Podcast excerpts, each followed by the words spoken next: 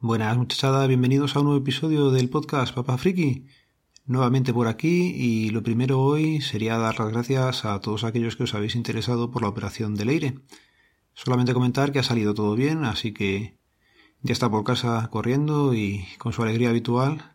Y esa parte ya la hemos pasado, aunque tenemos eh, revisión en un par de, de semanas, eh, la niña está perfectamente y, y se la ve sana y feliz, así que unas pequeñas curas eh, diarias y, en nada otra vez al cole y a su rutina diaria.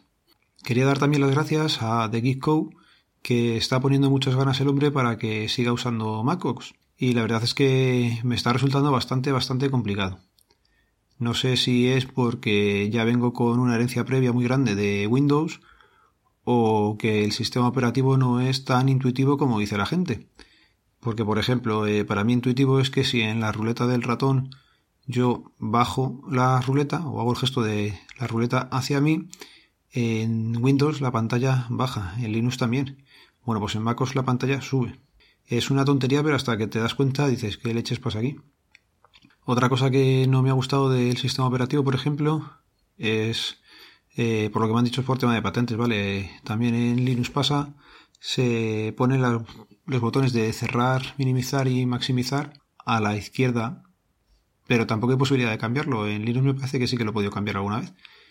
Es una chorrada, ¿vale? Pero estás acostumbrado a ir a la derecha y, y el buscarlo a la izquierda al final te resulta extraño, pero bueno. Otra cosa que también me ha ocurrido ha sido eh, al poner eh, aplicaciones que he bajado y de manera oficial, cuando se abren el contenido se ve muy pobre, me refiero. He bajado un Notepad eh, parecido para poder eh, editar texto con un poco de, formato, no con el que te da el propio MacOS, que directamente es eh, texto plano. Yo no he visto cómo hacer las indentaciones, las tabulaciones y esto cuando se está programando código. Bueno, pues esa parte eh, busqué por internet, vi que había un programa para similar al Notepad Plus o parecido o similar y lo intenté con ese y es curioso que lo que es la parte de el texto se ve mal, se ve como sin nitidez, se ve como borroso. Sacas un menú de la propia aplicación, mm, no sé si sabéis que arriba, por lo que he visto, se quedan como los menús de las aplicaciones, en vez de ir con la aplicación siempre están arriba. Vale, pues eh, si tú ahí le das, se ve con la calidad que ofrece la pantalla retina y se ve fenomenal, pero el contenido se ve borroso. Entonces a la hora de programar, por ejemplo, te estás dejando la vista porque no se va a ver bien me parece una cosa curiosa, no sé si es que tendré que tocar algo o qué, pero eso no me ha gustado tampoco mucho. Me pasó con ese y con un Office que instalé, este sí era un poco piratilla, pero era para probarlo solamente. ¿Qué más cosas curiosas me han pasado? Por ejemplo, he estado usando bastante tiempo el, el trackpad. Eh, no le había conectado un ratón, la verdad es que no sé por qué. Eh, hasta que en una charla nocturna Mazinger Astur me dijo cómo se hacía eh, para sacar el botón derecho en el trackpad me estaba volviendo loco. Así que es que hay que dar dos toques con el dedo, no es en el botón derecho del trackpad ni nada raro. Pues es una chorrada, pero si no te lo dice nadie, pues a lo mejor ya te he seguido tardando más en hacerlo y lo tiene que ir haciendo por los menús, no sé, una cosa muy rara. Otra cosa que tampoco me ha gustado es el, explorador de ficheros que, que usa Mac. Se llama Finder y si tiene una parte buena, por ejemplo, es que a la derecha te va saliendo, si vas navegando por columnas, a la derecha, y si llegas a un fichero te lo va a abrir en pequeñito. Si es un PDF, es un TXT, es una cosa así, te lo va a abrir y te muestra el contenido. Vale, está muy bien, o una foto la vas a ver en pequeñito.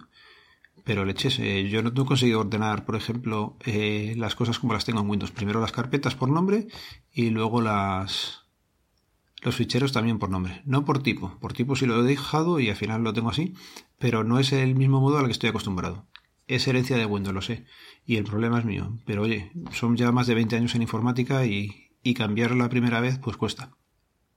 Más cosillas, pues eh, para instalar un programa, por ejemplo, eh, el archivo no recuerdo era, era DMG o algo así me parece, los ejecutables, pues oye, yo en Windows eh, le doy al ejecutar, te vas leyendo las cosas que te van apareciendo y es fácil, siguiente, siguiente, siguiente. Bueno, pues para instalar un programa en MacOS eh, haces clic en el DMG, sí, muy bien. Te sale una ventanita a color del programa que estás y a la derecha te pone, no sé si era una carpeta o no sé qué. y me quedé ahí diciendo, vale, ¿y ahora qué hago? Ya me dijo Mazinger también que para instalarlo hay que arrastrarlo y soltarlo en el otro lado. Que sí, que más o menos llegas a la conclusión tú solo, pero mm, ponme un cartel, tío, un TXT ahí, un MSG de, de nada, pues, no sé, facilita un poco, que sí, que será muy natural, pero digo eso, si vienes de otro sitio, no es tan natural. Más cosas que, por ejemplo, sí me ha gustado. La, el diseño del portátil es impecable. La batería dura bastante. Eh, la cámara, por ejemplo, eh, va bastante bien. La webcam que tiene se nos ve muy bien cuando haces algo por internet. Y pesa muy poco. Entonces, compara con portátiles como los que tenía yo, que eran muy antiguos, pues oye, ahí sí se da un salto de calidad. Y se nota. Se nota el mismo que le pone el agente de Apple a sus productos. Pero luego lo que es el sistema operativo, tengo claro que en cuanto llegue al trabajo, preparo un pincho y, le, meto Linux. Voy a hacer una partición dual con Linux para probar.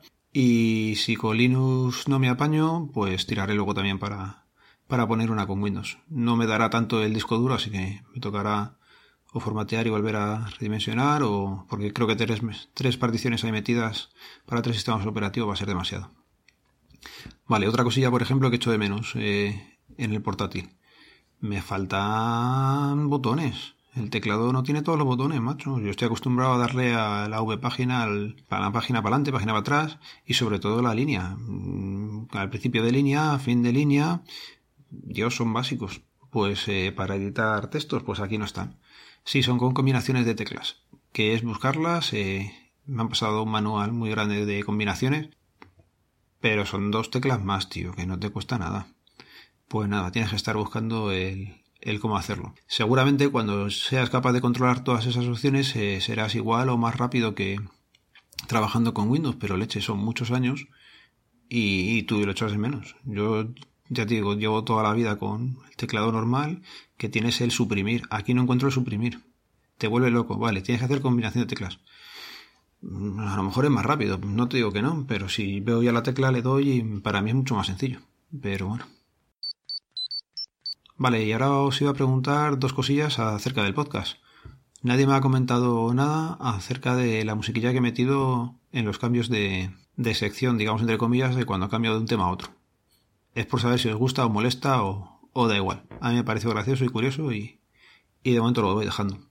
Eso por un lado y por otro que me comentéis qué tal el sonido, porque estoy probando micrófono que compré la semana pasada o hace ya dos eh, de la marca Xiao Coa, que no lo he escuchado la vida, a nada, el precio era irrisorio, son 9.99 me parece lo que costó y es un trípode con un micrófono de estos eh, con antipop y con una cosa redonda como a 4 centímetros del micrófono que se pone aquí y lo estuvimos probando el otro día con Leire, la verdad es que estuvo entretenido y parecía que el sonido se oía algo mejor que con el propio micrófono del Pixel XL.